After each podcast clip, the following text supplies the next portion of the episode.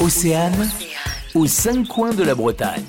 Direction Plestin-les-Grèves aujourd'hui avec Antoine qui est guide à l'office de tourisme de la côte de Granit-Rose. Vous nous emmenez découvrir le grand rocher qui surplombe la grève de Saint-Michel du haut de ses 84 mètres de hauteur. Il y a des petits sentiers aménagés pour aller découvrir, entre autres, le magnifique panorama dont on dispose une fois qu'on arrive au sommet. Et je voulais vous parler d'une légende. C'est dans cette baie que euh, Saint Flamme aurait débarqué en provenance de Grande-Bretagne.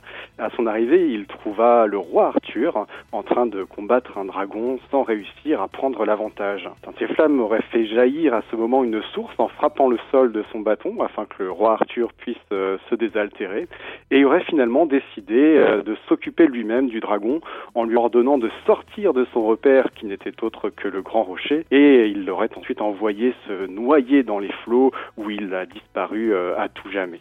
Et on trouve aujourd'hui une, chapelle dédiée à Saint-Efflamme qui serait construite à l'endroit où le saint aurait fondé son ermitage, ainsi qu'une des plus célèbres fontaines oracles du Trégor, peut-être la source que le saint a fait jaillir au 5e siècle. L'histoire ne, ne, le confirme pas. Et si personne n'a observé de dragon depuis fort longtemps sur la grève et le Grand Rocher, on trouve un écosystème extrêmement riche avec en particulier plusieurs espèces de chauves-souris autour du Grand Rocher et une très très grande diversité d'oiseaux sur la grève. C'est l'occasion d'ailleurs pour moi de vous proposer les sorties ornithologiques organisées par notre partenaire Toon Nature, euh, qui sont proposées sur le mois d'octobre pour aller découvrir les oiseaux hivernants sur la grève. Merci pour la balade Antoine. On retrouve toutes les informations pratiques sur le site bretagne-côte-de-granidrose.com.